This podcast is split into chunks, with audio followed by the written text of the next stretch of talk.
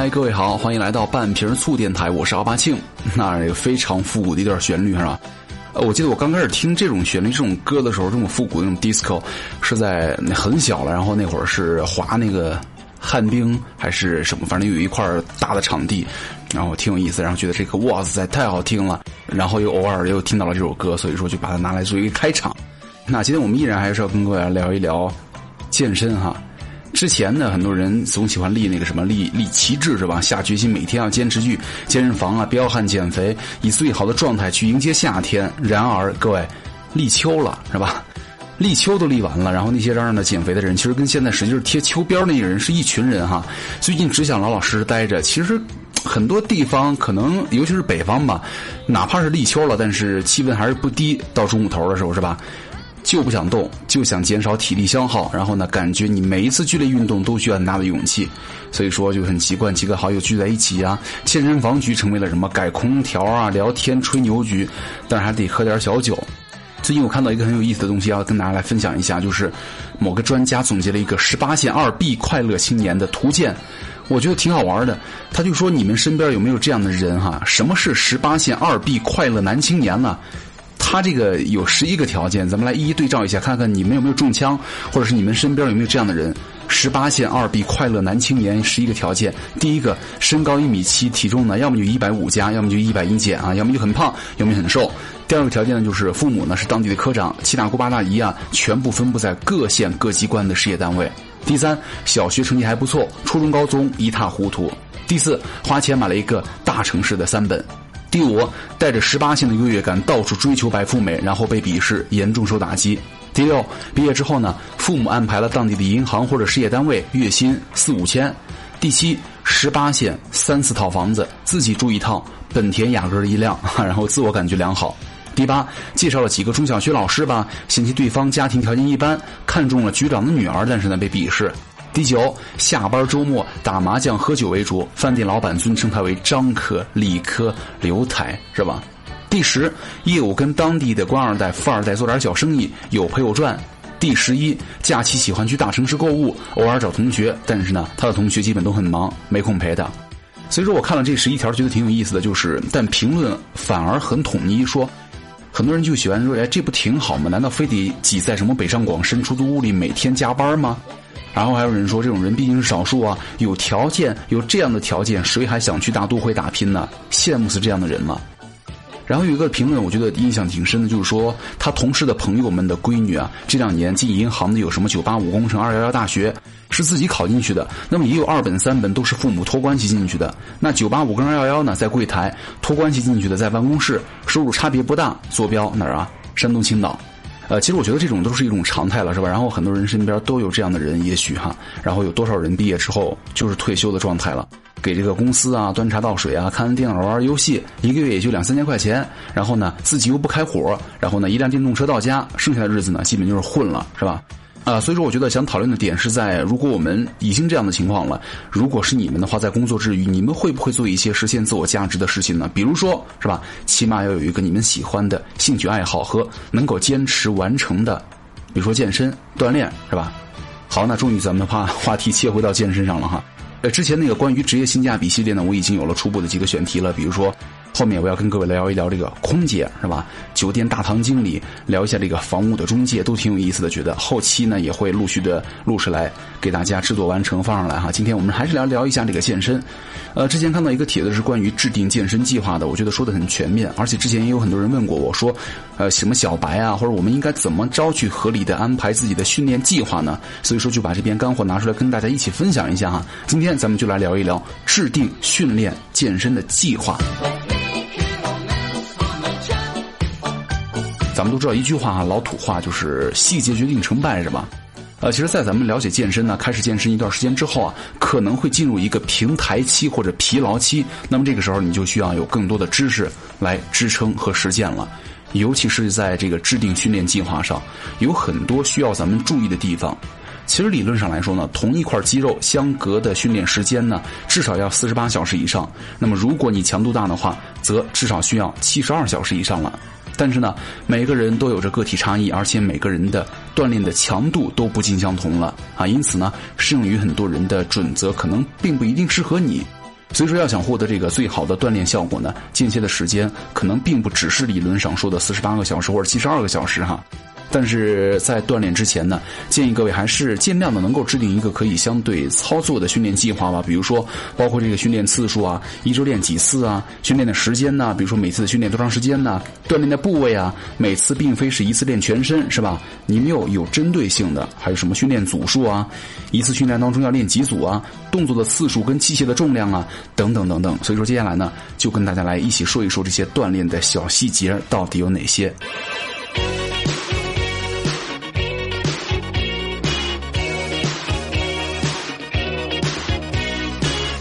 那第一点要跟各位来说一说这个锻炼次数的问题了。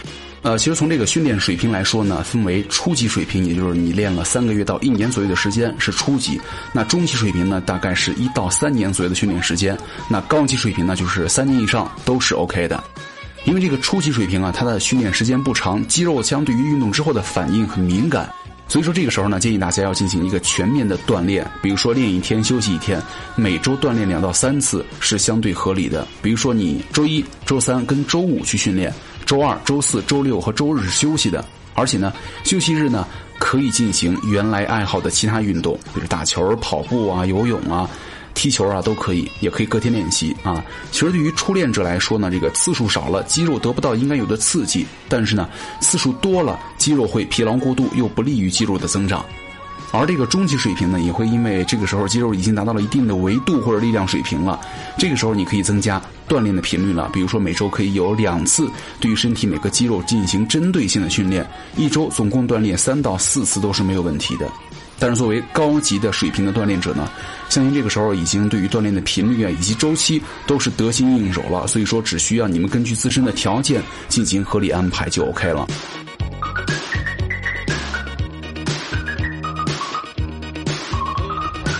那第二个就是锻炼的时间了哈。其实这个初级的水平锻炼者呢，一般一堂课训练一个小时左右就 OK 了。随着你们力量的增加呢，锻炼时间可以增加到一点五个小时，最多两个小时。而且每个组的动作之间的休息时间不要太长时间，大概是组间休息三十到六十秒左右。那一个动作呢，规定组数完成之后呢，换另一个动作之前呢，休息的时间可以稍微长一点点哈。而且锻炼的时间安排在白天或者晚上都可以，以下午五点左右为最佳了。但是呢，睡前一个小时一定要结束训练，否则的话可能会影响你们的入睡了。第三个就是训练的部位了，因为我觉得有很多这个健身爱好者，他们都会倾向于自己练的比较好的强壮的肌肉群，比如说，哎，我的胸练得特别好，我就天天推胸；屁股练特别好，就天天练屁股。腿练的还行，天天蹲腿是吧？因为这个比较强壮的肌肉群呢，做动作可能更加的得心应手啊，更有乐趣，会故意或者不自觉的去忽视那些薄弱的肌肉的训练。因为这个薄弱肌肉的群呢，做动作可能没有那么流畅，不适应感很强烈。但是啊，咱们要注意全身肌肉的匀称，要达成力量跟体态上的平衡才行。每次训练要练哪些地方啊？没有统一的标准哈，但有一个原则就是。全身的肌肉群呢，最好每周都要得到锻炼。但是呢，某一局部肌肉锻炼之后呢，最好要休息二十四小时以上了。所以说这个地方呢，给大家的建议就是，初练者锻炼的每个部位的肌肉顺序呢，一般都是从上肢到下肢。比如说刚开始，你可以根据以下的计划来安排训练的内容。这个地方呢，初练者锻炼每个部位的肌肉顺序呢，一般都是从上肢到下肢了。还有一点就是锻炼的组数了。其实关于锻炼肌肉的动作呢，一般来说，初练者。头一周当中啊，每个动作练一组就行了。每次训练课呢不超过八个动作。第二三周呢，每个动作练两组。第四五周的时候，每个动作练三组。那第六周的时候呢，每个动作可以练四组。那是几个安排不是一成不变的，你们可以根据自身的情况来灵活掌握一下。那第五个就是动作的次数了。因为锻炼某个部位的肌肉呢，你一般得练好几组动作是吧？而且每组动作呢都是重复。很多次来组成的，这有一个小规律哈，就是大负荷、少次数、少组数的方式呢，对于这个增强肌肉的力量跟爆发力比较有效果；而这个小负荷呀、多次数跟多组数的方式，有利于缩减脂肪，使肌肉的线条清晰、轮廓分明。而且每组动作呢重复一到五次，主要增长绝对的肌力跟体力；六到十二次呢就是主要增长肌肉的维度；十三到二十次呢就是主要发展小肌肉群跟增进肌肉线条的弹性。那二十五次以上呢就主要用于这个减脂啊、增强心肺啊以及健身塑形了。比如说这个 RM，它的中文的意思叫做最大的重复值，就是当你举某个重量的时候呢，你最多重复的次数。就这个动作啊，这个重量的 RM，如果你是三十公斤的卧推只能够做一个，那么你三十公斤的 RM 就是一；如果你十公斤的卧推呢可以推十次，那么你的十公斤的 RM 就是十了啊。六到十二 RM 做表达的就是最多能够重复六到十二次的重量。比如说你的训练计划是。十公斤哑铃单臂弯举三到四组是吧？比如说六到八 RM，解释就是用十公斤的哑铃呢进行单臂的弯举练习，尽可能全力的只能够连续弯举六次到八次为一组，这样的重量和次数连续做三到四组。其实健身爱好者经过了一段时间的锻炼呢，肌肉增大了，力量也增强了。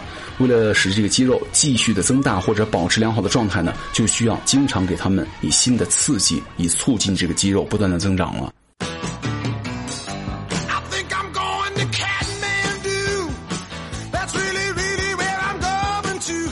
第七点，训练的要求，因为不同的健身爱好者有着不同的训练要求哈。其实从这个健身的目标来讲呢，分为维持健康、减脂体重、增肌塑形这几大类。那维持健康的人呢，呃，在时间跟体能允许的情况之下呢，尽可能每周健身，比如说三到四次啊，每次四五十分钟就行了。如果你想减脂的话，每周五到六次，每次四十到六十分钟，以有氧为主，配合适量的器械练习。如果你是增肌训练的话，周一到周五训练三次，中低强度以器械为主，有氧训练为辅。那周末的训练两次，高强度，时间延长。除了跑步之外呢，完全可以投入到器械训练当中去了。而且啊，增肌训练者应该注意的就是，肌肉的恢复周期呢是四十八到七十二个小时。所以说，各位在肌肉没有完全恢复之前的话，再继续锻炼同一块肌肉是没有效果的，相反也会影响锻炼效果了。比如说大肌肉包括什么呀？胸肌啊、背阔肌啊、腹肌啊、腿部肌肉啊。锻炼的初期呢，要记得适当的减轻重量，加大数量。那如果你们是塑形训练者的话，这个健身频率跟持续的时间一般跟健身者是一样的。但是呢，注意训练的安排多样化，比如说包括有氧啊、柔韧性训练呢，以及力量训练都可以加上。其实我觉得，呃，我们每个人要根据自己的实际情况，结合训练的水平跟健身的目标呢，来确定一个适合你们自己的健身频率就 OK 了。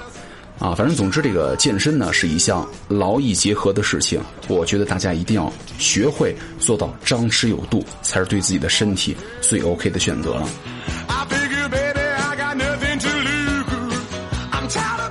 之前看毛瑞的微博，他有一个。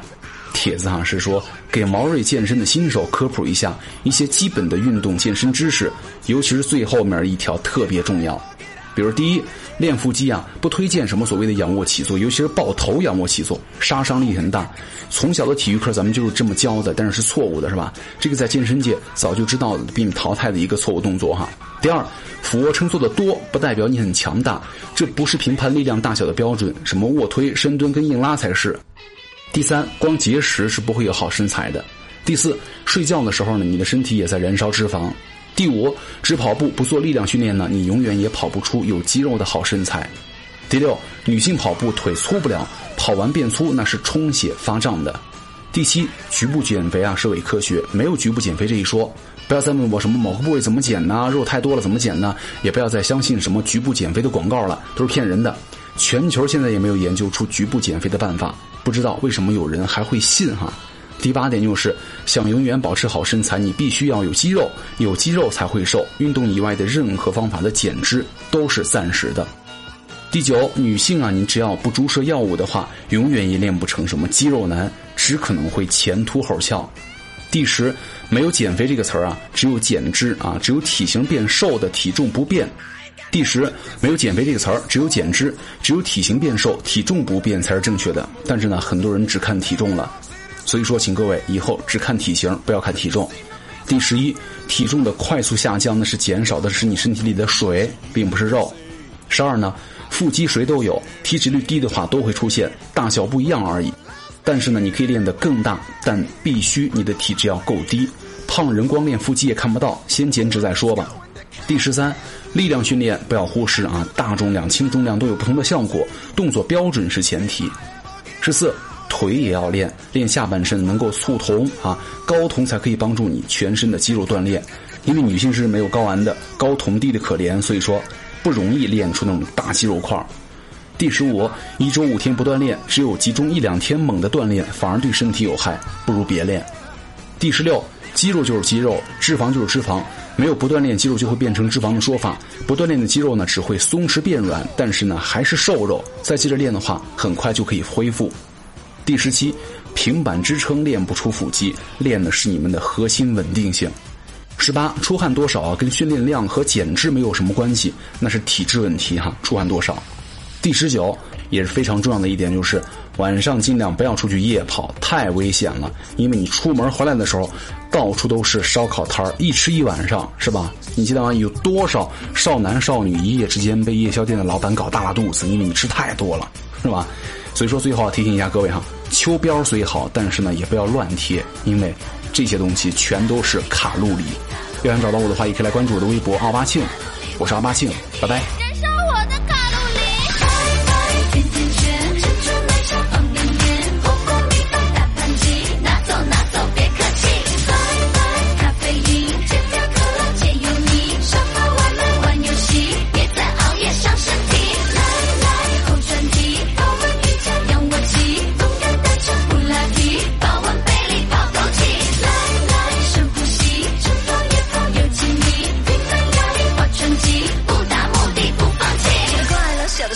是妈妈说，吃光盘中餐，粒粒皆辛苦。直到最爱的裙子的扣子都系不上了，越来吃得掉，甩不掉，更辛苦。希望体重帅哥，不如跟着节奏，没在怕的努力。别人卡路里，卡路里卡住你，不达目的不放弃。